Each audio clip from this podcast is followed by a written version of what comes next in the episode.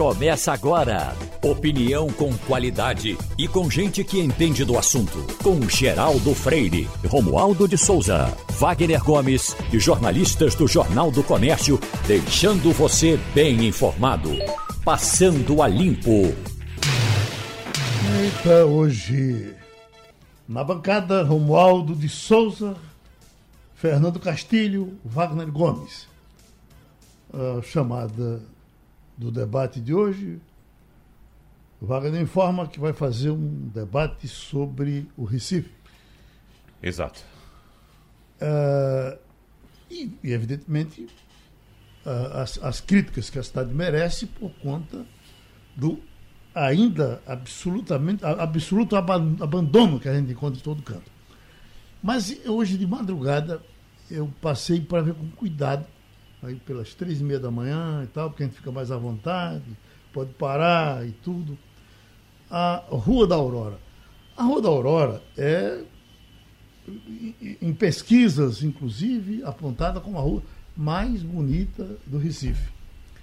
É, eu me lembro que teve uma pesquisa, me parece que do Banco Itaú, né, onde ela apareceu com a, rua mais bonita do Recife.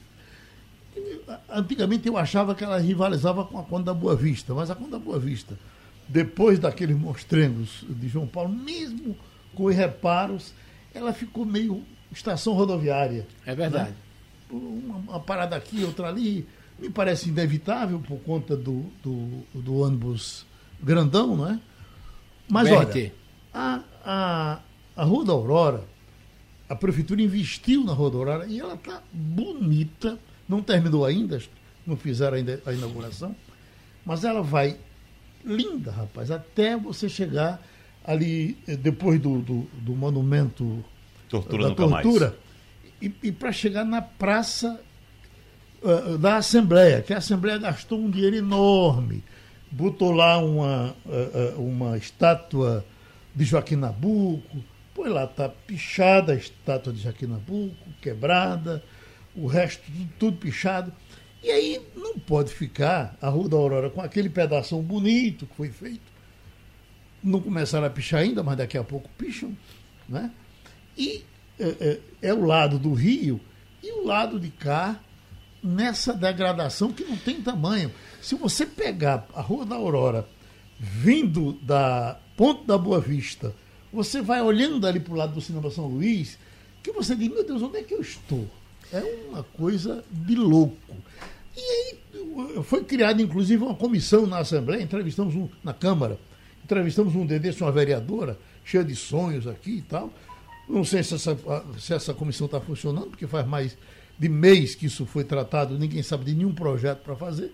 Mas se não tiver, rapaz, um, uma mão de ferro na, na, na, na, na relimpeza da cidade, eu não sei para onde é que nós vamos. Você não vai fazer uma cidade nova, derrubar tudo e fazer de novo. É. Como, como você diz, Geraldo, é, tem que ter uma mão de ferro. Você, você, quer dizer que tem que ter uma mão firme, pesada, é. né? Ou seja, tem que haver projeto e vontade política para resolver. Vontade. Vamos aqui resolver essa questão dessa rua, que como você disse, é uma rua belíssima, a gente passa, a gente se sente bem pela Rua da Aurora, agora está abandonada. Ah, mas foram construídos vários condomínios é. residenciais? Sim, foram. Mas as pessoas precisam viver ali. Quando sair a propaganda, vai sair a propaganda do que foi feito. Será que vão, vão fugir do outro lado? Uhum. A rua tem que ter os dois lados. E, o outro lado. Inclusive o lado de trás. Exato. Né? Então tem que ter. E é o lado mais importante, o lado que tem as casas. E, exatamente. Um casalinho lindo, inclusive. O, o, o, que, o que se precisa, inicialmente, a, a meu ver, é uma área de convivência. Quando você mora no bairro residencial, e no Recife nós temos vários bairros residenciais, as pessoas fazem tudo no bairro. As pessoas vão na padaria do bairro as pessoas vão no supermercado do bairro, as pessoas vão no restaurante do bairro, no bar do bairro. Ou seja, você vive o bairro. Só o fato de construir um condomínio residencial não resolve. Você tem que fazer com que as pessoas convivam. Então, a Rua da Aurora, a, a área de lazer da Rua da Aurora, tem que ter um atrativo para que as pessoas daquela região vivam a região, abracem a região. Não é somente fazer uma praça e deixar para lá. Não é somente construir um prédio residencial e deixar para lá. Não tem que haver um projeto de humanização daquela área. como você fez uma comparação muito boa, a área do, do da Conta da Boa Vista é uma área de transbordo e também de embarque de pessoas que estão chegando do centro do Recife para trabalhar, para fazer compras, enfim. E a área da, a, da Rua da Aurora deveria ser uma área essencialmente residencial. Claro que tem que ter ambiente de trabalho, como tem, tem empresas, tem o um Banco Central, né, tem, tem, tem órgãos públicos ali. Então é preciso dar essa cara de humanização, porque sem humanização as pessoas não vão viver. Eu vou morar num lugar que não tem nada, que não tem uma padaria, que não tem um supermercado, que não tem um restaurante. Vou fazer o quê? Toda vez que vou sair de casa para comprar alguma coisa, tem que sair de carro? Não, tem que fazer com que as pessoas vivam a pé como você vive num bairro, por exemplo, da zona norte do Recife, né? Graças, como é, Santana, é, Casa Forte, você faz tudo ali perto, porque tem as coisas perto. Então, no Espinheiro, né? Exatamente. Você tem tudo no Espinheiro. Então, se você não tiver essa, você não der essa, não, não, não dá essa condição para as pessoas que vivem ali, aqui não vai atrair gente para morar. É, bom dia, Geraldo, Wagner, Romualdo. Olha, é aquela história que a gente diz, né? O morador tem que ter aquela sensação de pertencimento. Exatamente, é, perfeito. A Rua da Aurora, ela tem uma coisa maravilhosa que eu acho o seguinte, é uma rua nascente, né? Você, é, os prédios que estão nela são todos nascentes. Todos nascentes, é. Essa é uma coisa muito importante. E agora, como o Geraldo disse aí, é, o problema que eu acho, Geraldo, a questão da Rua da Aurora é a questão da Conda Boa Vista, como é a questão do bairro de São José, como é a questão do bairro de Santo Antônio é, e a tentativa que se tenta no bairro do Recife. Se você olhar no bairro do Recife, você tem uma grande quantidade de prédios que a prefeitura tem um sério problema de titularidade, de ver como é que restaura. É, e você tem agora é, uma discussão muito interessante. Nós estamos fazendo no domingo uma matéria sobre essa ocupação no centro. E aí eu estava conversando com algumas pessoas o seguinte, como é que você reocupa o centro?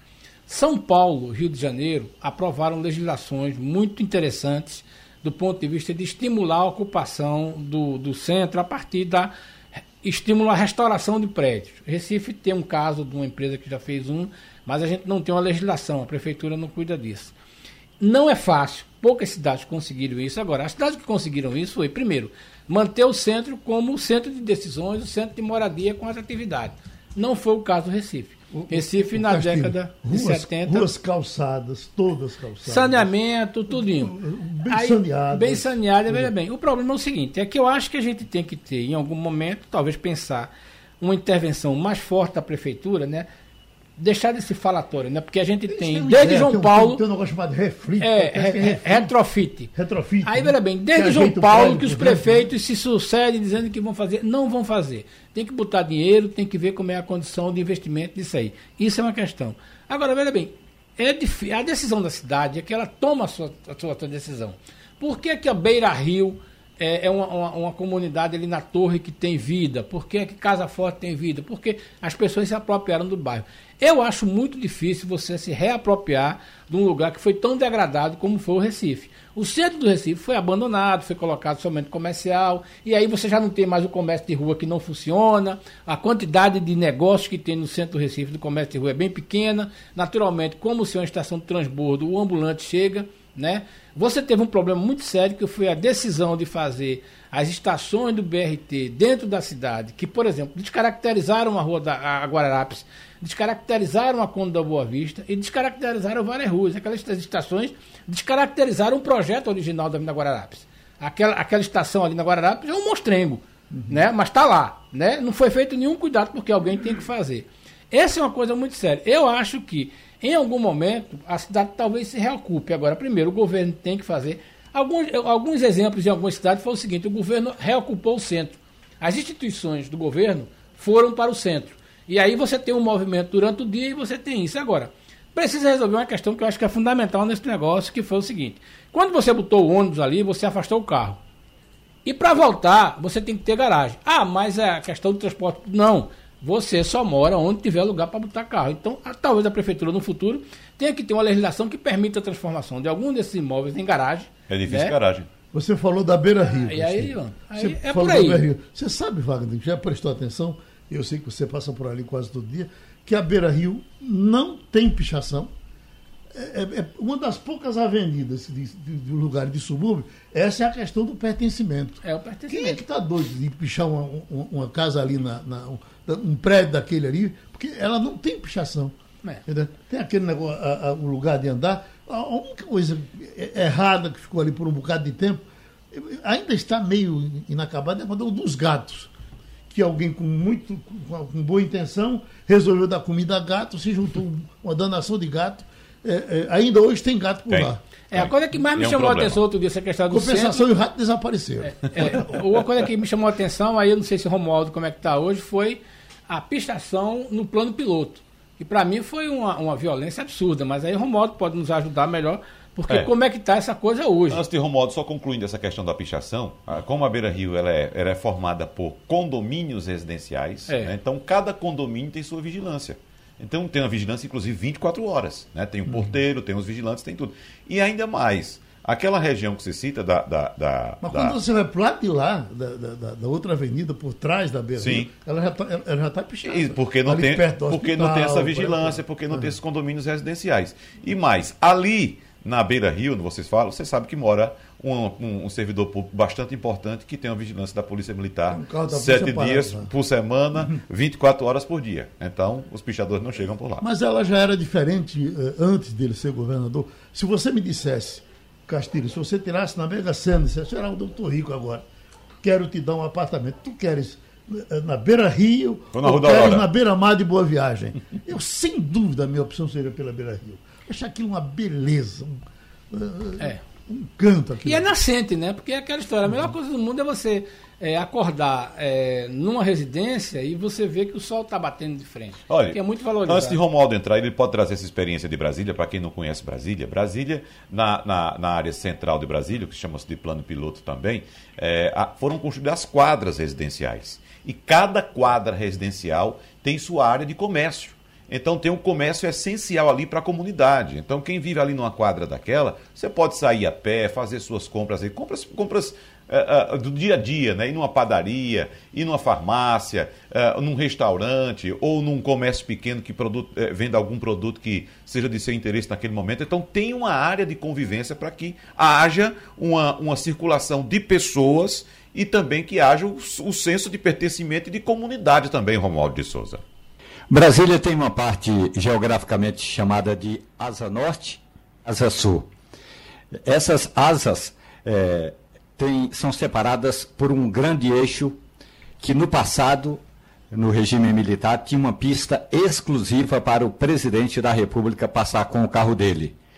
Aí, com, o desenvolve... com a chegada da democracia, tiraram a pista do, do presidente da República, mas não transformaram essa pista no que deveria ser uma pista de trânsito eh, de emergência para ambulâncias, veículos de, eh, do SAMU, veículos da polícia. Então, continua uma pista desocupada no meio da estrada, no meio da, do eixo, cheio de eh, bloquetezinhos que só atrapalham o trânsito tem uma questão que chama-se tesourinha, que são os eixinhos que passam por baixo desse eixão.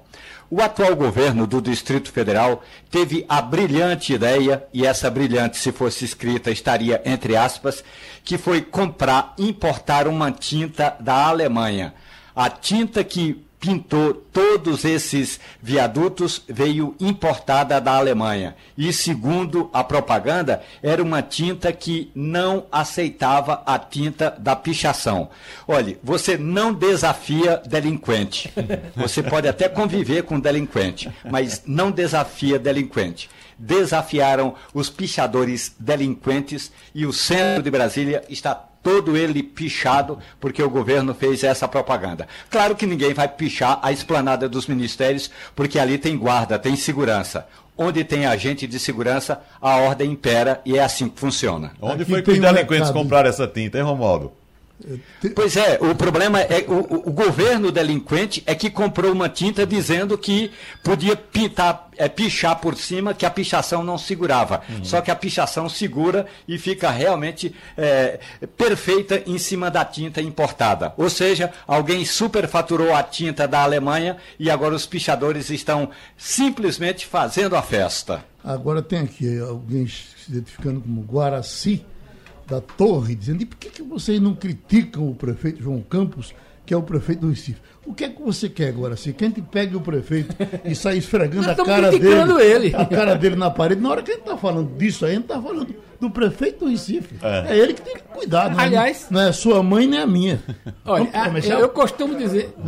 Não, eu costumo dizer só o seguinte: o Recifense não quer de prefeito nem para sogro, nem para genro, nem para cunhado. Quer para tomar conta da cidade. O papel da gente é cobrar e criticar o prefeito. E aqui, e aqui, como nós fizemos com todos eles. E aqui vai a cobrança institucional é. pela prefeitura, até porque a responsabilidade não é somente deste prefeito, mas de todos os outros que passaram. Eu costumo dizer, está no contra-cheque dele. Exatamente. A gente está pedindo novamente a contribuição do professor Florival Carvalho, ex-diretor da Agência Nacional do Petróleo em cima, professor, dessa questão agora de privatização da Petrobras.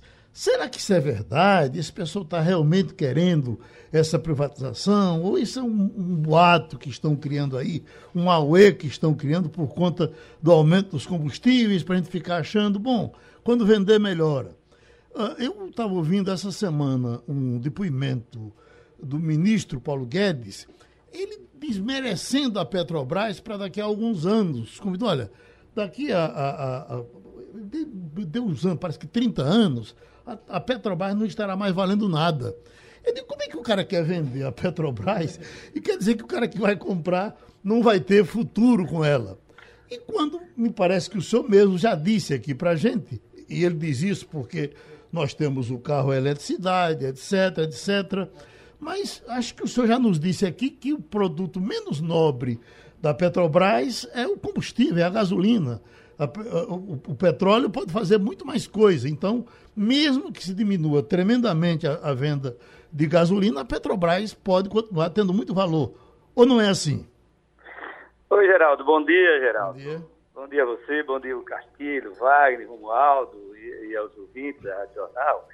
É isso, Geraldo. Nós já conversamos um pouquinho sobre isso. Né? Eu acho que o ministro está equivocado. Primeiro, não se pode vai vender alguma coisa e dizer que daqui a pouco aquilo não vale nada.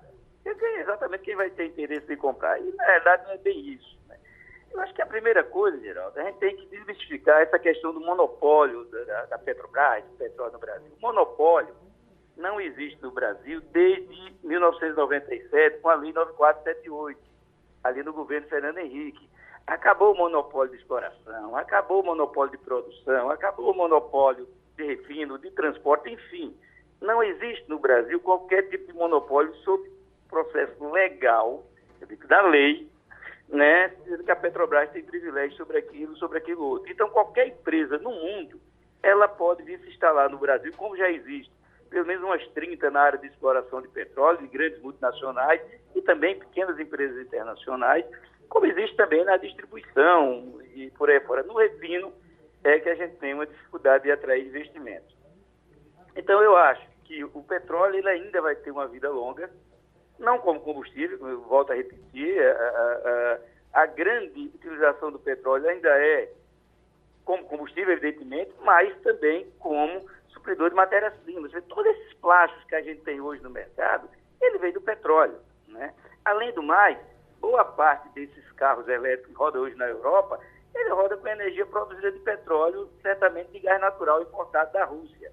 Então, mesmo o carro elétrico hoje, no modelo que a gente tem, o modelo europeu, ele necessita de petróleo, no caso de gás natural, para gerar energia que esses carros é, é, consomem como carro elétrico. Então, eu vejo que a questão de privatizar a Petrobras não resolve o problema de preço, eu acho que até pode piorar, porque você passa a ter uma economia totalmente dolarizada que isso vai é, é, reverter em termos de preço interno qualquer variação de dólar, mas enquanto a sua produção me chamou, eu peguei uns dados interessantes que às vezes merecem uma reflexão.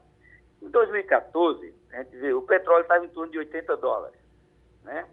o dólar em torno de 2,7. E ali no final, foi no trimestre de 2014. E a gasolina no posto estava em torno de 3 reais. Se a gente pegar hoje, 2021, o preço do petróleo é quase a mesma 283 dólares. Tá? Oi? Acho que deu, deu uma dificuldade aí. Segurar a conversa, Castilho, que ele volta já. É, exatamente ele fala isso, dessa dificuldade do, da, da, do preço do dólar, que é uma coisa que a gente tem como ver o seguinte, me preocupa muito, né, é essa decisão da Petrobras de se apresentar como uma empresa que quer apenas cuidar da questão do petróleo, né, e não se envolver como as outras empresas estão se envolvendo. É, há no mundo internacional, mesmo as empresas que trabalham com o setor de petróleo, um, um, um grande mudança de eixo de negócio para sair daquilo que era chamado de petroleiras para ser empresas de energia. Essa é uma coisa que vem discutindo com muitos, muitos analistas sobre isso. Uhum. Pronto. Voltou o professor Floresval. Não, professor? Desculpa aí, eu não sei onde, até onde é que foi que eu falei aí com vocês. Mas foi na hora que o senhor estava tá, saindo de um assunto para o outro, a sua linha caiu. É. Então, no dólar. Exatamente. Aí Castilho entende bem isso, bem melhor do que, que a gente. Mas é isso, você pegar o preço do petróleo, ele estava em torno de 80 dólares, que é um preço parecido com o preço de hoje. Né? O dólar é que dobrou de lá para cá. Com isso, a gasolina também dobrou. E eu acho que vendendo a Petrobras não vai resolver esse problema de câmbio. É um problema econômico mais sério, né? Começar, Castilho. Eu queria começar uma pergunta, doutor Florivaldo. É, com essa questão da Petrobras nos últimos anos, a partir da questão do Pedro Parente, que assumiu a companhia, nessa desmobilização de ativos e que vem crescendo. E é impressionante como a Petrobras hoje não se apresenta mais como uma empresa de energia, embora, como o senhor diz aí, ela seja grande produtora, é, até porque na questão da, da, da, da, linha química e da linha de gás natural, e ela concentrar é, e fazer questão de dizer isso de ser uma empresa apenas de petróleo, empresa quase que do pré-sal. Me preocupa muito porque é o seguinte, é, esse é o futuro de uma companhia que quer ser de energia. A Petrobras não está se equivocando na medida em que concentra tudo, né? Tentando até se desfazer das operações de refino para ser uma empresa apenas de petróleo, quando ela deveria ser também uma empresa de energia? É, é isso, Castilho, eu concordo. A Petrobras, ela está indo na contramão de Exatamente. todas as empresas de, de petróleo do mundo. Se a gente vê as grandes petroleiras internacionais, sejam elas as grandes petroleiras privadas e também petroleiras é, é, de estados do mundo afora, elas estão cada vez migrando mais para a empresa de energia, inclusive ampliando a sua atuação nas energias renováveis. Né? Então, ele não entende essa mudança de rumo que teve a Petrobras a partir do Pedro Parede, até que desfazer de alguns ativos, eu não vejo problema. Petrobras sair, por exemplo, da área de distribuição, como é. vendeu a BR, ou sair de algumas outras áreas, como é, é, lá no governo Lula entrou muito na área do etanol, depois saiu. Então, uma entrada e saída, eu não vejo um problema. Agora, como estratégia, você sair do mercado de, de, de uma empresa de energia, e principalmente com o mundo migrando as suas formas energéticas, e concentrar numa única atividade, que é a exploração do pré-sal, eu acho que fica muito pobre para a Petrobras. Né? E essa questão de refino se acompanha muito bem. Petrobras botou várias refinarias à venda, botou 50% da sua capacidade de refino à venda. As refinarias só queria ficar com aquele eixo ali de, do Sudeste, né? São Paulo, Rio e Paraná e Minas Gerais. Mas, no entanto, não encontrou compradores. Até agora está tá aí a venda e não apareceu ninguém interessado em comprar, por exemplo, a Abreu Lima, de comprar Lando Suave na Bahia, de comprar a refinariazinha de Manaus, de comprar ah, nenhuma outra. A, a, a, a refinaria é, é, que a Petrobras colocou à venda. Romualdo de Souza. Romualdo de Souza. Oi, Romualdo. Florival Carvalho, muito bom dia. Bom dia. Quando a gente discute a saúde pública apenas do ponto de vista da medicina, a gente só tem um quadro, só tem uma visão. E a saúde pública vai muito além da medicina, mas muito além da, da medicina. Da mesma forma como a gestão pública vai além da, de chegar e ser um gerentão como quis o presidente Jair Bolsonaro quando trocou o comando da Petrobras. O que me assustou, professor, foi que nesta semana o governo lançou um plano de energia limpa e não tem papel nesse plano de destaque, de relevo para a Petrobras. Ainda que no governo de Fernando Henrique Cardoso quiseram trocar o nome para internacionalizar a nossa empresa, do ponto de vista do Brasil, a Petrobras, ainda que continue com o nome de Petrobras, deveria também se encarregar dessa chamada geração de energia limpa. Mas aí a gente vê, a gente percebe, professor, que a Petrobras está cada vez mais ao largo desse debate. É, é uma, também eu concordo, modo. Ou seja, a Petrobras ela tem uma história no Brasil de sucesso e de grande respeitabilidade junto à sociedade brasileira. Né? Petrobras, nós saímos lá, nós já temos acho que a maioria deles aqui, não sei, Wagner, mas os outros acima de 50 anos, nós acompanhamos lá nos anos 80, quando os postos de combustível fechavam às 8 da noite e só abria às 6 da manhã, fechando na sexta-feira de 8 da noite, só abria na segunda. Você imaginar um país desse tamanho, que depende do, do modal rodoviário, para fazer o transporte tanto de passageiro como de pessoa, de, de passageiros, de cargas e tudo mais, final de semana com tudo fechado, aí pode imaginar um atraso. Já foi a Petrobras, através da, da, da sua pesquisa, do seu centro, que é um centro de pesquisa muito respeitado, que foi ao mar descobriu o petróleo, e hoje nós somos autossuficientes. A descoberta do pré-sal foi feita pela Petrobras. Né? Então, no, num momento como esse, né, que a gente passa é, por essas mudanças em todo o mundo, e principalmente o Brasil com as possibilidades que tem das energias renováveis, e você ter uma empresa que tem o crédito da Petrobras e que tem principalmente a capacidade científica que a Petrobras tem através do seu centro de pesquisa do centro, está ausente desse desafio nacional, para mim é uma visão muito equivocada do governo e de sua política pública no que refere à energia.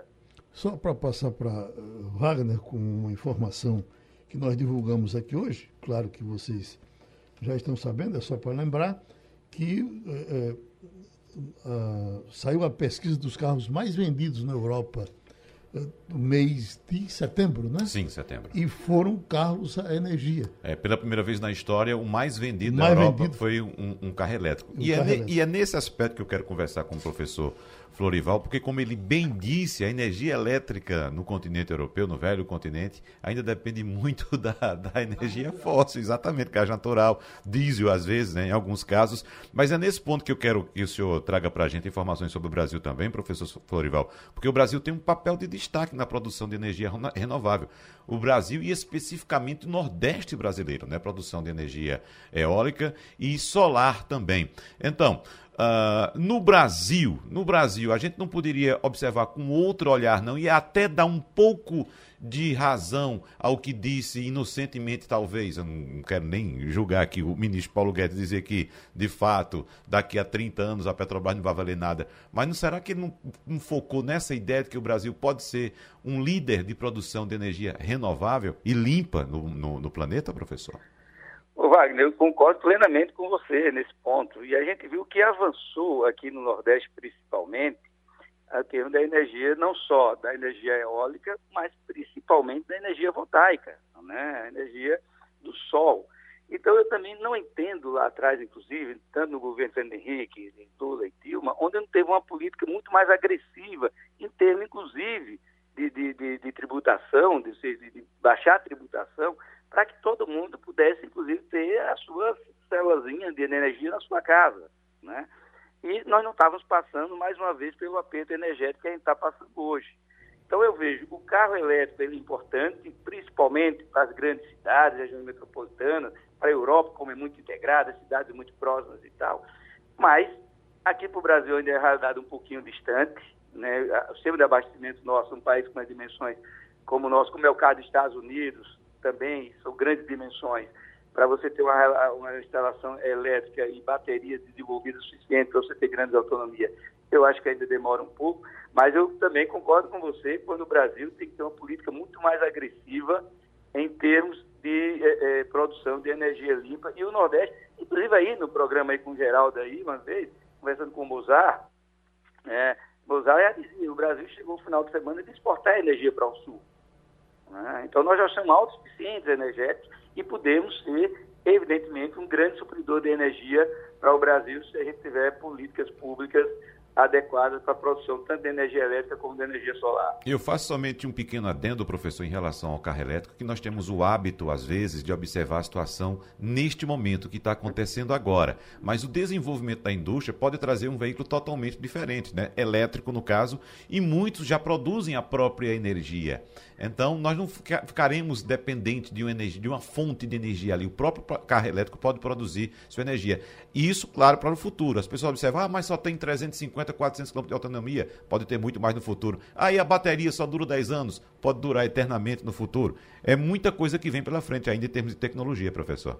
Concordo. É a mesma coisa de comparar os celulares. Isso. Pega celulares de 20 anos atrás do que os celulares hoje, uhum. né? não é mais aquilo que era um, que um telefone. Hoje o celular é tudo, inclusive telefone, né? Então eu creio que a indústria automobilística também vai avançar muito nessa questão do carro elétrico, mas isso não viabiliza que petróleo não vai valer nada. O petróleo ainda vai valer dinheiro por muitos e muitos anos. Pronto, nosso agradecimento ao professor Florival Carvalho, eh, ex-diretor da Agência Nacional de Petróleo. Bom, os Estados Unidos são tão importantes na vida de quase todo mundo que raramente alguém que tenha passaporte não quer que o seu visto americano esteja atualizado. Pra... Atualizado. Que queira que. Você quer que o seu, ah, sim, esteja que o seu visto esteja, esteja, esteja valendo, porque a qualquer momento você pode precisar entrar nos Estados Unidos por Isso. diversas razões. E o, o nosso uh, uh, Edson Gonçalves vinha chamando a atenção disso há algum tempo. Ele é agente de viagem, é especialista em passaportes internacionais, vistos internacionais, e ele dizia, olha, vai se juntando aí de uma forma que o passaporte, o visto americano talvez você só possa tirar no ano que vem, não dê mais ou, ou, no outro ano, lá daqui. 2023. 2023. Mas aqui eu estou lendo, Edson, que Estados Unidos abertos, uh, consulados retomam agendamento de novos vistos para brasileiros. O que dá para entender que está havendo uma preocupação dos Estados Unidos com esses vistos. Sim, ele quer o turista, ele quer o dinheiro. E eu lhe pergunto, melhorou a situação? Oi, Geraldo Freire, bom dia. Bom dia, amigos da bancada, Wagner, Wagner, Romualdo e Fernando. Então, é uma realidade que após um ano e nove meses do consulado fechado, houve um acúmulo nos agendamentos. E esse calendário ele correu para 2022. Aqui em Recife, é atendido em média 200 pessoas por dia. Então, se a gente calcular esse, essa, esse tempo que ficou parado, o calendário realmente chegou até 2023. O consulado agora, na terça-feira, ele fez assim uma abertura no site dele, onde disponibilizou os agendamentos agora para 2021. Mas foram 10 minutos do site aberto e automaticamente as pessoas que estão a nível nacional correram para Recife para poder pegar essas datas de agendamento. E agora o site voltou a normalizar. Ele está só agendando só em 2022. Então a orientação é essa que você acabou de, se, de falar, que as pessoas olhem os seus passaportes com antecedência, cheque se o seu visto está válido e já garanta uma data para 2022. Nós vamos ficar aqui à disposição para tentarmos antecipar, mas isso é uma, é uma, uma situação de uma logística que demora um pouco de tempo. Uhum. Como é que está seu passaporte, Castilho? Eu acho que o meu vence em 23. É? é eu peguei aquele prazo de 10 anos, mas é, é, também vou começar a me preocupar com isso. Mas uma coisa me chama a atenção é, disso é essa questão de, de, do México. É, claro, não é o público, talvez o seu público, mas veja bem, é, o, os Estados Unidos tiveram 70 mil é, é, infrações de brasileiros tentando entrar nos Estados Unidos pelo México. Mas é, é, o fato de, dessa questão de estar tá, tá proibido, isso esbarra ou chega na, na, no teu balcão, gente querendo é, ir para o México e de lá confessadamente tentar entrar é, pelos Estados Unidos clandestinamente, essa questão dos países fora Estados Unidos, países fronteiriços, né? Canadá, por exemplo. É, existe esse movimento. Como é que você analisa essa, essa, essa onda de brasileiros querendo entrar ilegalmente, que não é uma prática brasileira, não é conhecido, o Brasil não é conhecido nos Estados Unidos pela essa onda de imigração? Isso, Castilho. No primeiro momento que você mencionou a preocupação com o seu visto 10 anos, né? Então, realmente, é, como ele vence em 2023, a minha sugestão é que você já comece a fazer um processo, né, para que possa ser renovado e você vai ter a, a, o benefício da isenção de ir no consulado. Quando a pessoa renova o visto, ele pode entregar para o despachante o passaporte e a foto, e o, o despachante faz todo o procedimento. Então, seria uma situação cômoda para você não ter que se deslocar ao consulado.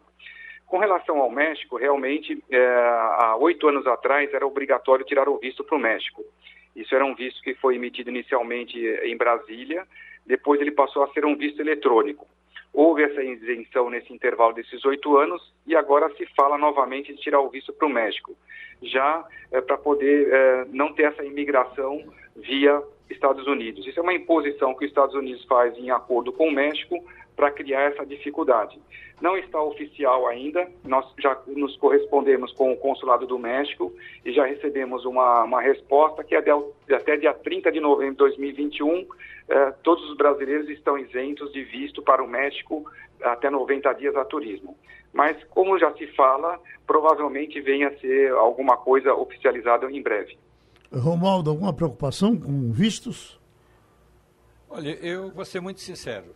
Eu nunca tive, nunca pedi, nunca fui aos Estados Unidos, mas eu, a minha questão toda é a seguinte: é, é claro que há uma situação econômica no Brasil que força as pessoas a procurarem dias melhores e se elas forem procurar aqui na América Latina, elas não vão encontrar.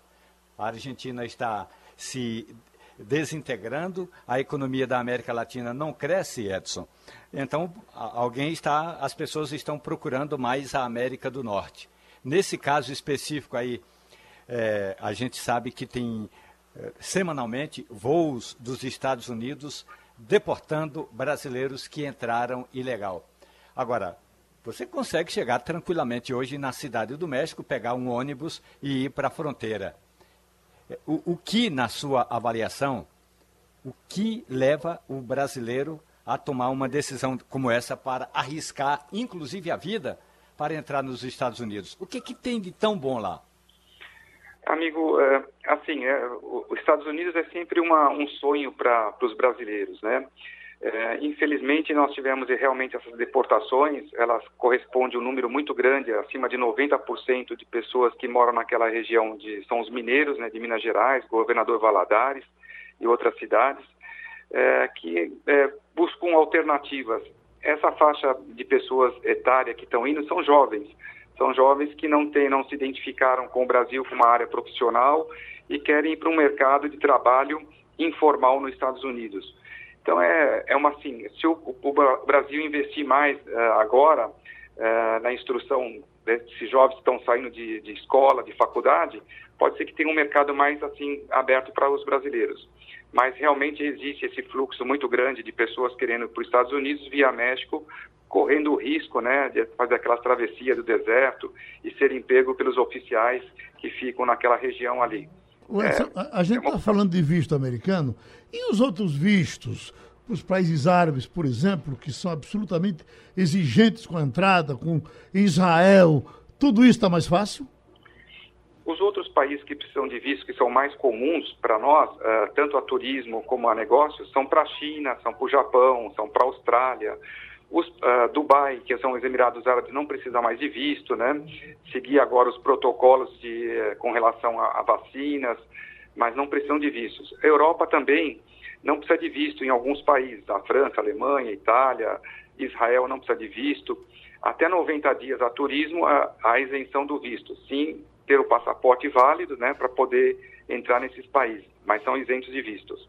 Pronto, a gente agradece essa contribuição outra vez de Edson Gonçalves, aqui é o Passando a Limpo. Já estamos com a infectologista Vera Magalhães.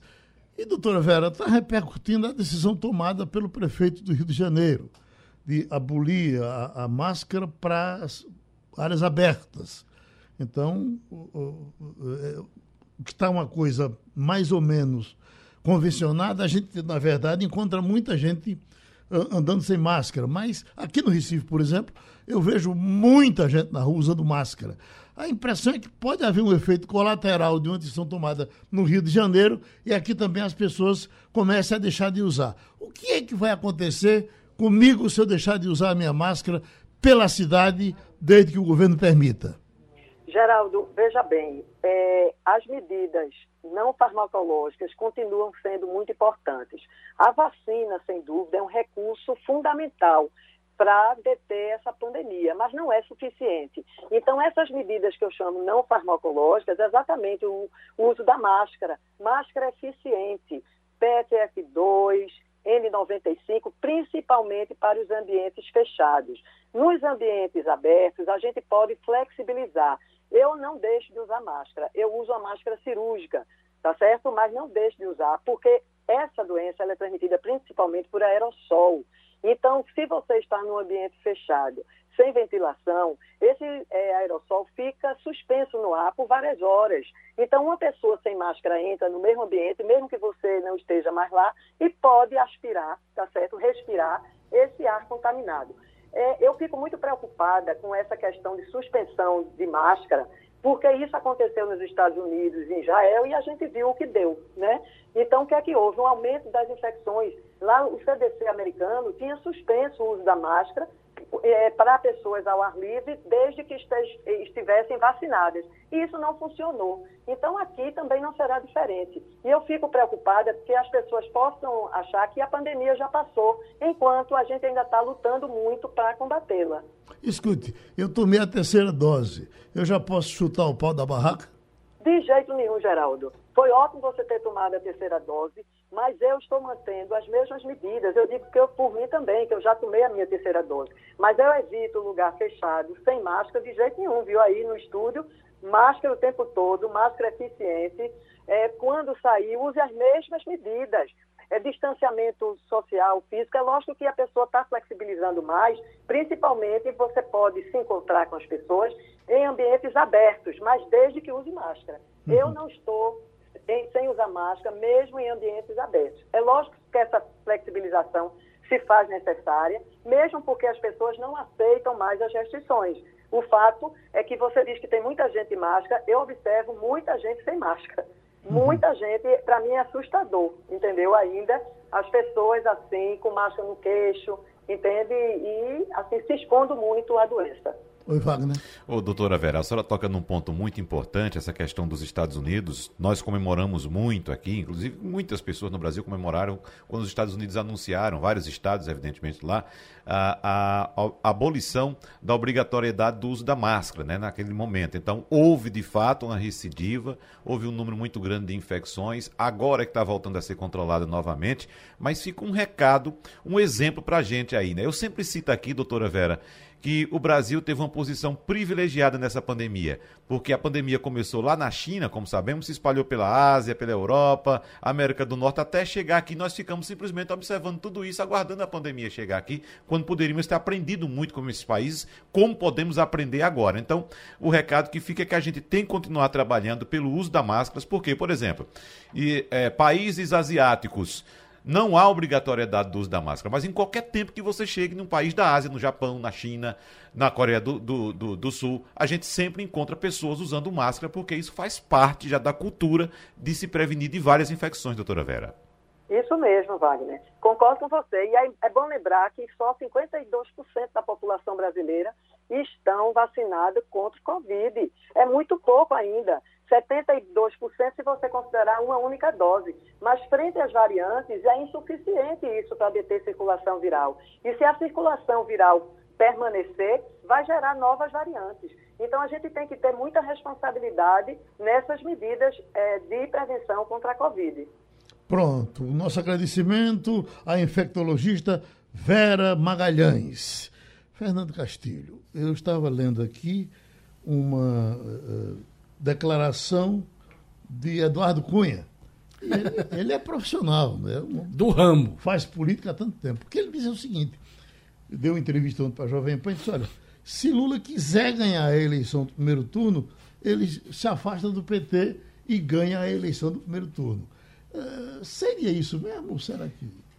Olha, eu acho que é uma teoria bastante discutível. E até porque é aquela história Lula, Lula contaminou o PT ou o PT contamina Lula? Eu acho que são, ah, é, é, como é que chama? Árvore e fruto da mesma espécie. Uhum. Veja bem, o PT nasceu a partir de Lula. O PT é Lula. Não adianta você querer dizer que Lula é diferente do PT, né? o PT é diferente do Lula. Não. Primeiro, quem manda no PT é Lula. Segundo, uhum. ele que fundou aquilo e a gente critica muito é, Valdemar Costa Neto, Roberto Jefferson, o pessoal do Centrão por ser dono do partido.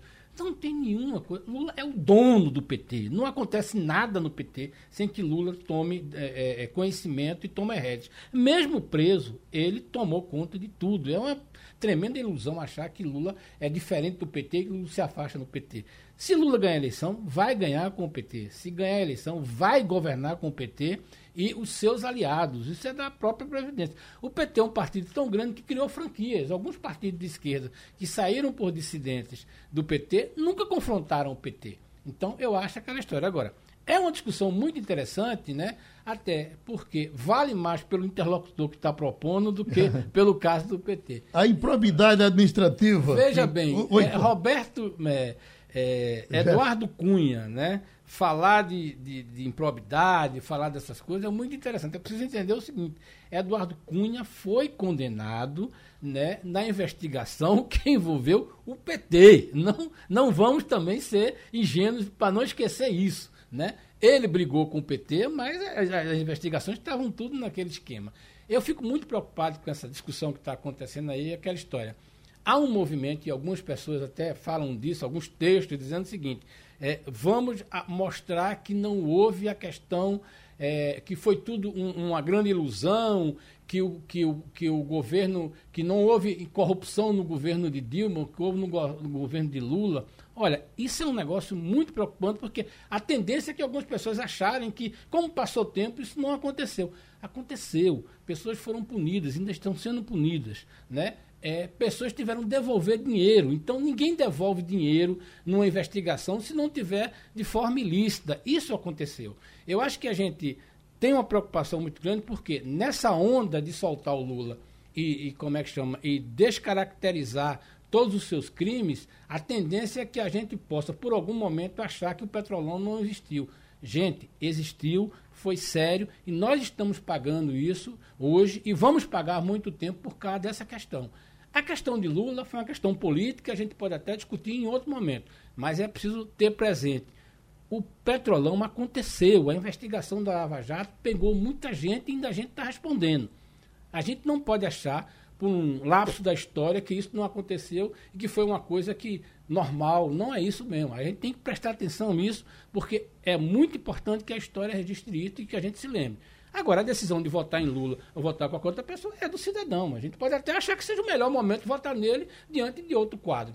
Ô, Romualdo, uh, o, o, quem esperava, ou quem em algum momento pensou que o presidente Bolsonaro não fosse assinar as reformas acontecidas com a lei da improbidade administrativa, deve ter ficado decepcionado de ontem para hoje, porque ele assinou sim e assinou sem alterar nada.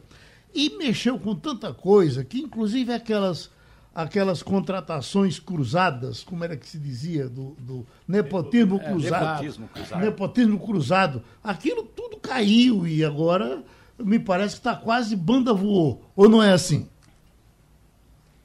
O problema é que no Brasil as pessoas acham que há uma diferença profunda, abissal, entre Bolsonaro e o PT. Ao contrário, PT e Bolsonaro estão de mãos dadas, atadas, entrelaçadas, usando praticamente a aliança, a mesma aliança para derrubar o combate à corrupção foi um deputado do PT que foi relator dessa lei da improbidade administrativa. É importante cujo, lembrar isso. É, cuja assinatura de sanção, portanto, passa a valer, é de Jair Messias Bolsonaro. Portanto, quando é para enfrentar leis que combatem a corrupção, PT e Jair Bolsonaro jantam no mesmo prato, Geraldo. É bom, é bom lembrar também, Geraldo, que o lulismo é mais forte do que o petismo. Muitos eleitores no Brasil votaram em Lula ou pretendem votar em Lula sem nem saber o que é PT. Né? Agora, Lula tem que ser candidato por um partido. E é impensável que Lula procure outro partido para ser candidato sem o PT. Não, né? Até porque ele precisa da força que o PT também tem. E todo político partido. gostaria de ter um partido para chamar de seu. E né? o PT, e como, Lula tem um, como Castilho é disse, né? quem manda no PT é Lula. Então a gente entende que o dono do PT é Lula. Né? Olha, é a ideia, só para registrar um pouco de história, né? É, quando Lula deixou de ser sindicalista e decidiu entrar na política, né, e foi lançada a ideia do Partido dos Trabalhadores, é, o nome foi escolhido por ele. Segundo, a primeira bandeira foi costurada por Dona Marisa Letícia, né, que fez isso. E Lula sempre manteve todas as estruturas. Claro que ao longo do tempo, outras organizações de esquerda foram entrando de PT. Mas Lula nunca deixou de ter, na, no campo político dele, dentro do partido, o comando total da, da uhum. agremiação. Isso é. é uma coisa muito séria. Então, nada não acontece no PT. E a gente tem que observar o seguinte: o PT deu contribuições ao país. Certo? Não vamos achar que o governo de Lula foi um governo ruim. Não, o governo foi muito. É por isso que Lula tem um recall que hoje. É, uma coisa que eu, me chama a atenção, lembra, veja bem, foi no governo de Lula que o Brasil cresceu com as exportações, aproveitou uma onda que estava positiva, criou programas importantes, e eu acho um equívoco você achar que vai mudar o nome do Bolsa Família, mudar o nome do Minha Casa Minha Vida. Isto é uma marca do PT e as pessoas vão ficar acostumando.